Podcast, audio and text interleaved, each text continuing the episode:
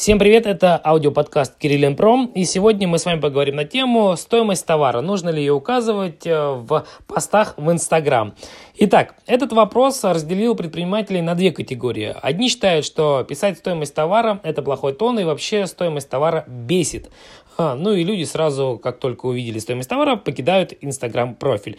Другие считают, что стоимость товара в посте – это нормально, и в принципе люди выбирают товар по стоимости. Так вот, давайте сегодня разбираться и вообще э, стоимость товара писать или не писать. Сегодня как раз об этом будем рассказывать. Ситуация номер один. Если ваш товар стоит дорого и стоимость вашего товара действительно от отталкивает э, людей от вашего инстаграм-профиля, тогда здесь нужно рассчитывать только на менеджера, нужно рассчитывать на взаимодействие, коммуникацию его с клиентом, что он закроет абсолютно все боли клиента и э, в конце своего диалога плавненько, красиво подведет к стоимости товара и э, закроет сделку. Это одна ситуация.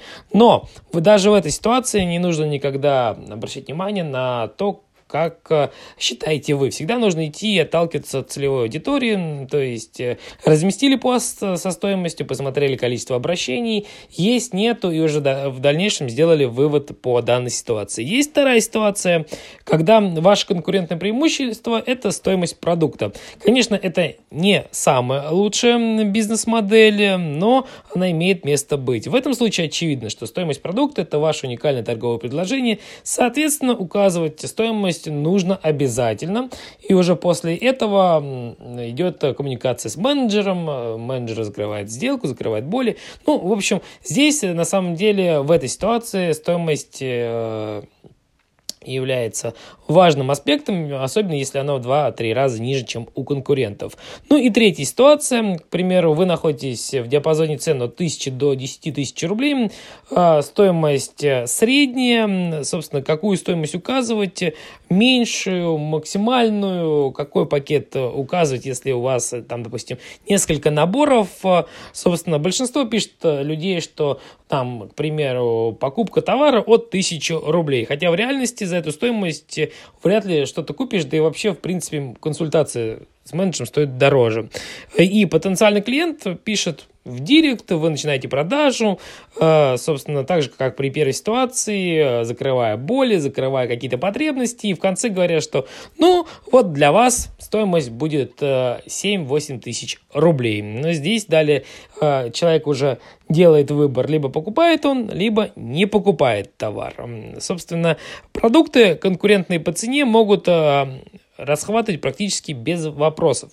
А продукты неконкурентные по цене нужно продавать через коммуникацию. Вот и все простые выводы из всех трех ситуаций.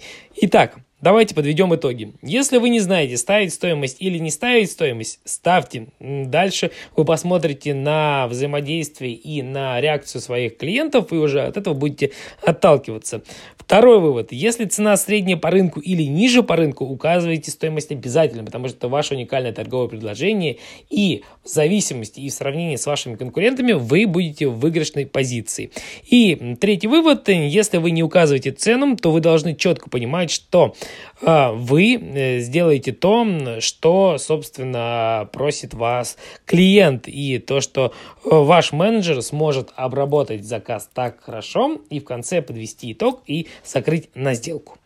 Это все, что я хотел сказать по этой теме. Если у вас есть какие-то дополнения, вопросы, быть может, вы хотите узнать э, что-то в другой теме, то обязательно э, пишите в комментариях. Э, ну и добавляйтесь, конечно же, в мой подкаст. Э, буду стараться каждый день рассказывать что-то интересное про э, интернет-рекламу или про маркетинг, ну или про то, что с этим связано.